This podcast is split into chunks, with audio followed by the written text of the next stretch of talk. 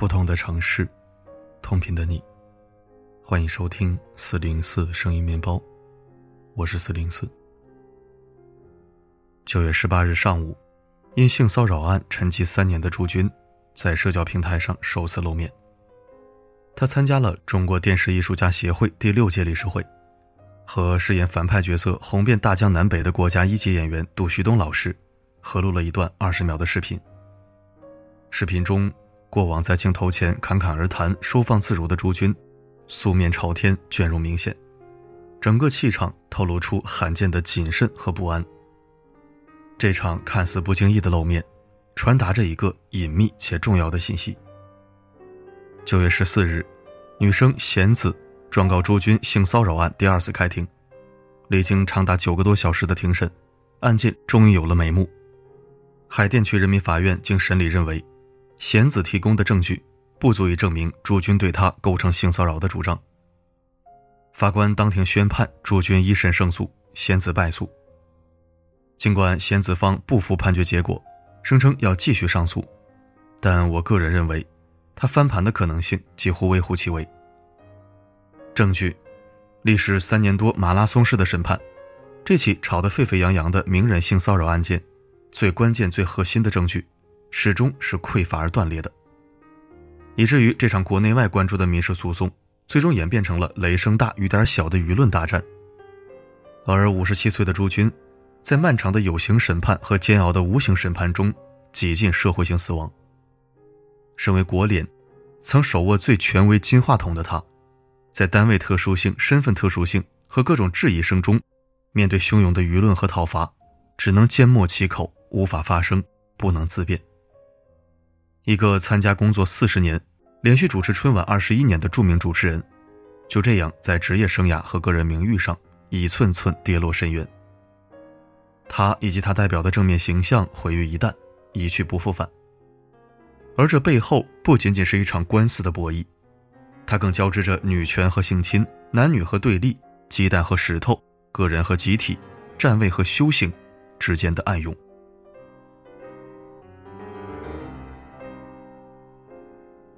案发，到底谁在撒谎？事情还要从头说起。二零一四年六月九日，正在北京读大三的女生贤子到央视艺术人生栏目组实习，和多位明星合影留念，并主动要求同学引荐，到化妆间采访当时央视综艺频道的大哥大朱军。在此之前，无名之辈贤子和著名主持人朱军并不相识。贤子说，采访当中朱军靠近他。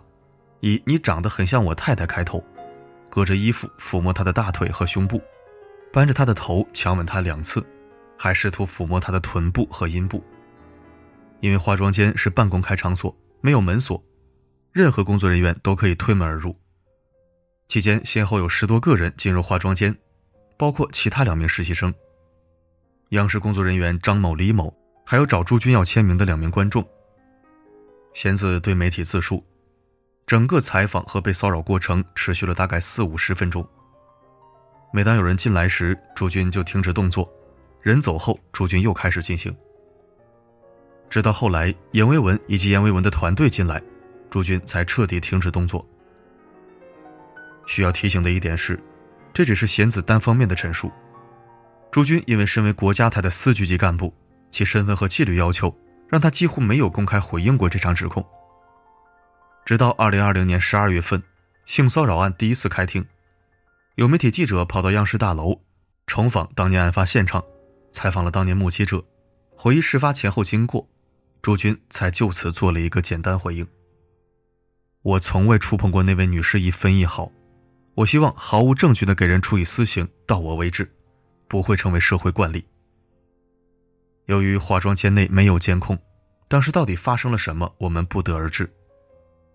有据可查的事实是，二零一四年六月十号，也就是案发的第二天，贤子向北京警方报了案。面对警方调查，朱军坚决否认性骚扰指控，表示自己和贤子根本就没有肢体接触。但朱军向警方承认，自己的确曾和贤子开了一句玩笑，说了一句：“你长得像我太太。”警方调取了化妆间外面走廊的监控，监控显示，贤子从化妆间走出来的时候。有一个用手擦嘴的动作。警方还询问了贤子的大学老师、宿舍室友、当天进出化妆间的人们，并检测了贤子衣服上的 DNA。检测结果显示，贤子身上除了他自己的 DNA，并没有第二个人的 DNA。当日进出化妆间的实习生和央视工作人员共计六位证人，都否认贤子采访朱军时朱军有任何不当行为。所以当年警方只是让朱军做了笔录，案件则不了了之。我个人一直关注这起案件，谈两点主观感受：一，当时在化妆间内，朱军和贤子应该发生了什么不愉快，否则贤子不会在第二天报警。不管这种不愉快是有意为之还是无意冒犯，大概率发生过。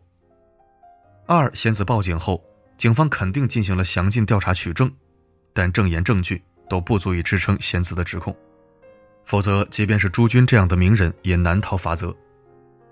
如果仅此，这起发生于七年前的案件，就像这个时代发生在诸多隐秘角落里的纷争一样，会被雪藏于喧嚣时光的缝隙处，无人问津，被人遗忘。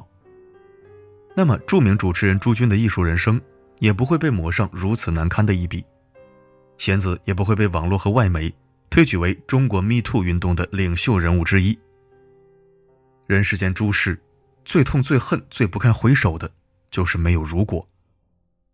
四年后的二零一八年七月份，这起案件意外浮出水面，引得舆论一片哗然。曝光，谁是鸡蛋，谁是石头？如果时光能够倒流，我想朱军最想抹掉的一天，应该是二零一八年七月二十六日。这一天，已经参加工作的女生贤子，在网上看到一个女孩站出来回忆被性骚扰的经历，感同身受中，她说自己曾经的噩梦也被唤醒。为声援这个女生，她凌晨在朋友圈里写下了四年前自己被朱军性骚扰的遭遇。当时她还没有开通微博，她的朋友麦烧同学，此为网名，曾为国外一环保 NGO 组织工作成员，就替她把文字发到了微博上。二零一八年，正是国外 MeToo 运动传到国内带来滚滚雷声之年，女性独立意识的崛起，网络社交平台的繁盛。让各种性侵案件不断曝光，其中不少案件的嫌疑人是名人和权贵。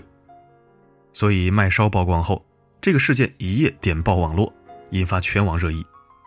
而这桩性侵案曝光之时，恰是一个极其重要的中央宣传工作会议召开前夕。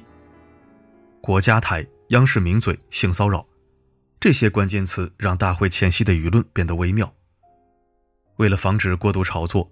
很多负面曝光均被删帖压下，其中包括贤子对朱军性骚扰的指控。防民之口甚于防川，删帖之害大于杀人。这一删帖快速激发并加剧了两个尖锐的矛盾。第一，认为自己遭遇了强权和不公的贤子方，以此大做文章，并很快召集了有相同认知的一大波忠粉。第二，原本持怀疑和观望态度的网民。在看到删帖的报道后，从心理层面认定这里面一定有黑幕。如果清白，何必删帖？时至今日，我依然试图站在相对客观的角度还原真相，但有两个事实需要说明：第一，这桩性骚扰案爆发的时间点是朱军万万没有想到的，所以删帖也不是他一个主持人能遥控的，哪怕他是著名主持人。第二，在司法介入之前，舆论先入为主，对朱军是极其不利的。因为男女关系和作风问题，只要素质网络，不管真相如何，受损最严重的其实是名人。这就是光脚的不怕穿鞋的定律。表面看，贤子方才是弱势的一方，朱军方和国家台代表着强势的一方。深层想，互联网时代，人们对名流公权的质疑，对无名之辈的悲悯。让看似鸡蛋的一方手握话语权，可以随时随地发表言论；而看似石头的朱军方，在舆论场彻底丧失了辩解的空间，除了诉诸法律。二零一八年八月十五日，朱军委托律师发函，以侵犯名誉权为由，向法院递交诉状，状告麦烧同学。从此后，朱军就从舞台和人群中消失，再也没有机会公开露脸。这几乎是体制内所有单位的惯例。法律查明之前，先暂停工作，以免带来更大矛盾和震荡。也就是说，这起案子是朱军方先发起诉讼，要求麦少同学删除所有针对朱军的指控，公开赔礼道歉，并赔偿朱军六十五万人民币。看到麦少同学被告一直未露面的贤子开通微博，贤子与他的朋友们以真人真面目开始出现在大众面前。二零一八年九月十五日，贤子也向法院递交朱军侵犯人格权的起诉书，要求朱军赔礼道歉。并赔偿六万元人民币。在朱军和贤子先后向法院递交诉状的情况下，二零二零年十二月二日，海淀区人民法院先以贤子诉朱军性骚扰案开庭。为什么朱军名誉权案在先，但先开庭的是贤子控诉性骚扰案呢？这也不难理解。朱军名誉权案的核心事实取决于贤子控诉性骚扰案是否成立。如果性骚扰案成立，名誉权案则自然败诉。如果性骚扰案不成立，那么名誉权案自然胜诉。两个案件，一个事实。法院会怎么审理呢？审判，从群情激愤到理性反思。这一桩性骚扰案，二零一八年秋进入司法程序，一直到二零二零年冬才迎来首次开庭。二零二零年十二月二日，海淀区人民法院不公开审理了此案。开庭前，仙子在法院门口接受采访，现场有很多支持者，戴着口罩，拿着“我们不是行走的生殖器，侵犯别人不配有艺术人生，我们一起向历史要答案”这样的自拍，声援仙子，为他加油。很多国内外媒体给予关注，这是一场罕见而漫长的审判。案件从十二月二日下午一点审理到十二月三日零点，历时十个半小时。看得出来，法院是很想快刀斩乱麻的，给这起关注度极高的名人案件当庭作出判决。遗憾的是，贤子方申请了休庭，官司尚未明了，但报道传出海外。和国内媒体谨慎的态度相比，国外各大媒体从《洛杉矶时报》《华盛顿邮报》到 BBC，都以大篇幅对此案件给予了报道。这其中，除了案件本身。和名人性骚扰全球如火如荼的 Me Too 运动紧密相连，当然也不排除国外媒体别有用心的大肆炒作。贤子作为中国女权运动的代表之一，以巨幅照片出现在全英报道里，陈述着他认为的伤害和斗争，也承受着他必须直面的猜测和争议。二零二一年二月到四月，休庭之后，法院曾两次发出开庭通知，贤子一方都以代理律师有其他诉讼为由拒绝了。一直拖到今年的五月份，五月二十一日，贤子方和朱军方都同意五月二十一日开庭。但开庭前夜，贤子在个人微博上发表了长篇文字，曝光了第二天庭审法官的名字，导致他的支持者网暴这名法官，讽刺公权，抹黑法律。无奈海淀区人民法院只得临时发出通知，取消当日开庭。仙子微博也因此被禁言。西方媒体抓住这一点又大做文章，至此这场性骚扰案已让很多人在观望和等待中察觉出某种异常，亦或还有国人认知的蝶变。历经2020年至今的疫情考验，还有世界形势的风云变幻，中国人民对西方权威媒体在某些世界上的恶臭偏见深恶痛绝，毫无信赖。之前 BBC 之流在国人心中代表着国际权威声音。而现在，中国人对他们戴着有色眼镜看中国嗤之以鼻。而贤子方动不动就惊动西方媒体，并登上其版面的做法，让国人在一味盲目中开始变得理性。这背后会不会有着超越法律和正义的推动，亦或看似鸡蛋的一方，是不是正被别有用心的人当枪使？犹如芳芳日记。正是这种不易察觉的微妙心理。让这起性骚扰案在漫长的拉锯战后，渐渐退回到理性反思和归属司法的范畴。于震，无辜的他们做错了什么？时间是永远的智者，它会让我们在等待和清醒中学会更多思辨，变得更加慈悲。早在一审宣布朱军赢了官司之前，就有记者和自媒体记者通过深入采访和个人剖析。对卷入这起性骚扰案的无辜人群给予证明，并呼吁公众保持理性。由于朱军方一直没有发声，完全交付法律，而贤子方依靠舆论扩大声势，而言多则必有失。贤子一方有五点做法引发媒体争议。第一，案发当年，贤子采访朱军时，进入化妆间的艺术家不是阎维文，而是郁君健。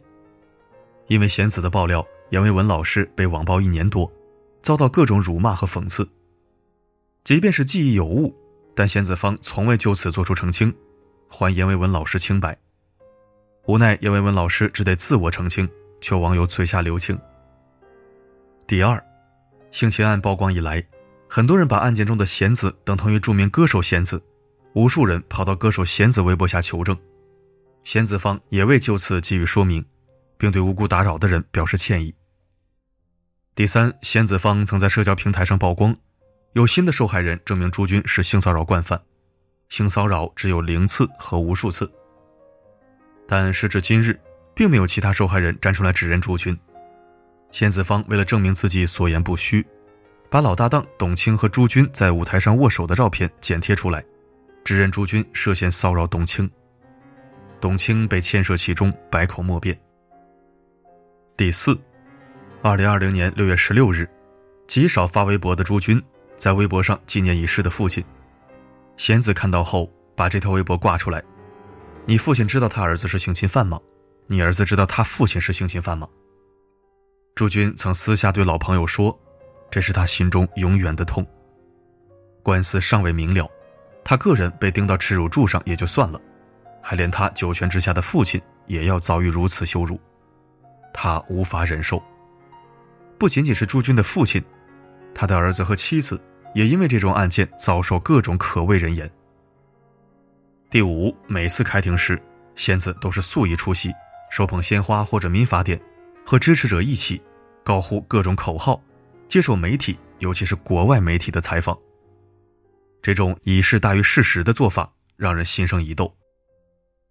还是那句话，有一份证据说一份话。不管这桩案件最终如何定性，也不管朱军能否重返央视舞台，他个人的是与非、罪与罚，不该也不必株连九族，累积无辜。仙子一方从原本支持众多的受害方，到如今越来越被动。除了事实和证据本身的较量，其中一点我个人是极其不赞同的：为了输赢不计手段，为了目的用力过猛。最终，原本占据流量高地、被定义为受害者的他，如今正被流量反噬。不少曾坚定追随他的人，在反思和冷静中，更愿意相信法律和公权的裁定。这让人喟叹，也让人反思。复盘，枪响后没有赢家。复盘贤子控诉朱军性骚扰案，我们不难发现，即便朱军赢了官司，他也几近社死。五十七岁的他难回高光时刻，站在舞堂中央，成为国脸和台柱。据媒体披露，被迫放弃话筒离开舞台的朱军，每天坚持去单位上班。他从台前退到了幕后，当起了给年轻主持人做测评和培训的闲人。工作之余，他很少到人群中去，在家写字画画，聊以自慰。和朋友小聚时，他曾放声大哭，自述冤枉，却不得昭雪。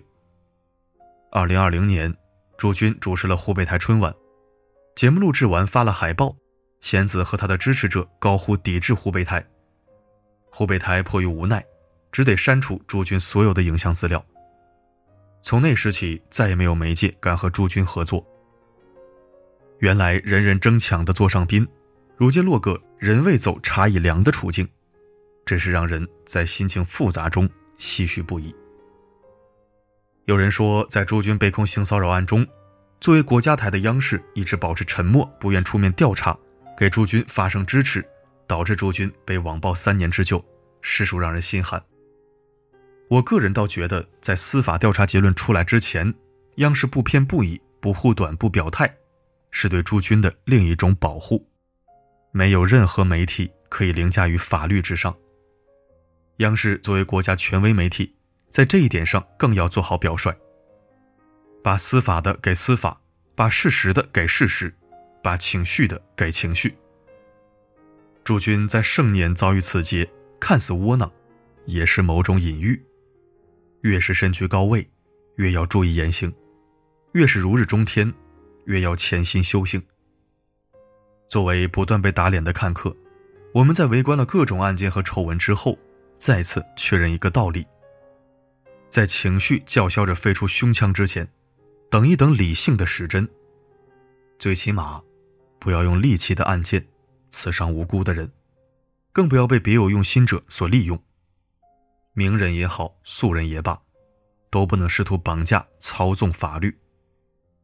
要回到事实本身，回到理性诉讼，学会敬重法理，这样法律才能保护我们大多数人。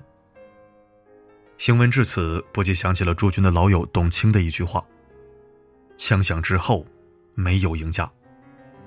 伤害与被伤害，有时也是对立统一的关系。伤害他人，有时也意味着毁灭自己。人和自然，人和自我，人和世界，如果失去了平衡，枪响之后，没有赢家。什么是平衡？身居高位，清醒和持戒，修行亦慈悲，有所为，也有所不为。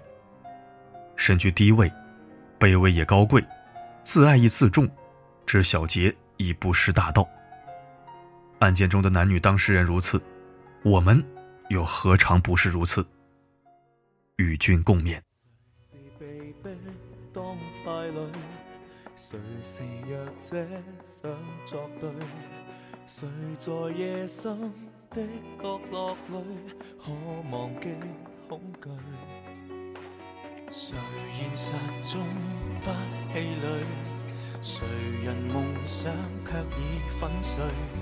谁在预先精心布局里，不知道谎言已被爱抹去？感谢收听。听过、看过、议论过太多事，渐渐的学会了沉默是金，最起码是暂时的沉默和观望。太多反转，太多狗血，让人不敢有心害耳、妄言妄听。主君贤子案，视听模糊，扑朔迷离。我不站任何一方，但我永远坚信，黑的白不了，白的黑不了。我相信证据，相信正念，相信常识，更拥护公道。他们俩谁黑谁白，在人间正道面前已不那么重要。但是我们局外人讨要一个说法的目的和初心，却是核心关键。不要冤枉一个好人，也不要放过一个坏人。凡事三思而行，谨慎开言，时刻尊重“让子弹飞”定律，还人间一片净土。对于此文，你有哪些想说的？欢迎在留言板写下你的看法。好了，今天的分享就到这里，我是四零四。不管发生什么，我一直都在。假期愉快。